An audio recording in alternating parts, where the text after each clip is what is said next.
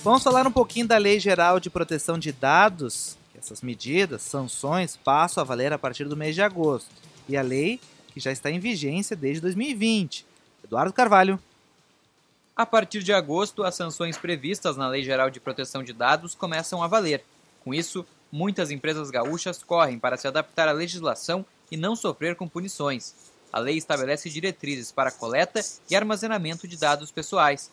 De acordo com a responsável pela área de proteção de dados e sócia da Souto Correia Advogados, Fernanda Girardi, as empresas precisam avaliar a forma de lidar com as informações, tanto interna quanto externamente. A empresa ela precisa repensar é, a forma como ela lida com os dados pessoais, tanto com os dados pessoais dos seus empregadores, dos seus colaboradores, né, tanto internamente, quanto é, dos seus clientes, dos consumidores. É, o que, que, muda agora? Né? Não é que eu não posso reter dados, né? eu não posso tratar dados, mas eu tenho que fazer isso de uma maneira diferenciada, ou seja, eu tenho que ter atenção para qual é a base legal, qual é o fundamento que me permite realizar esse tratamento de dados. A Lei Geral de Proteção de Dados se aplica a todas as entidades que possuam e utilizem cadastro de pessoas físicas.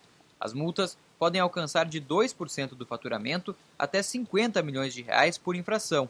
Em casos mais graves, pode ocorrer proibição do exercício de tratamento de dados pessoais. É, nós podemos ter também é, hipótese em que a Autoridade Nacional decrimine a publicização da infração, ou seja, que se torne público, né, ao mercado essa, essa infração e, e confirmação né, da sua ocorrência.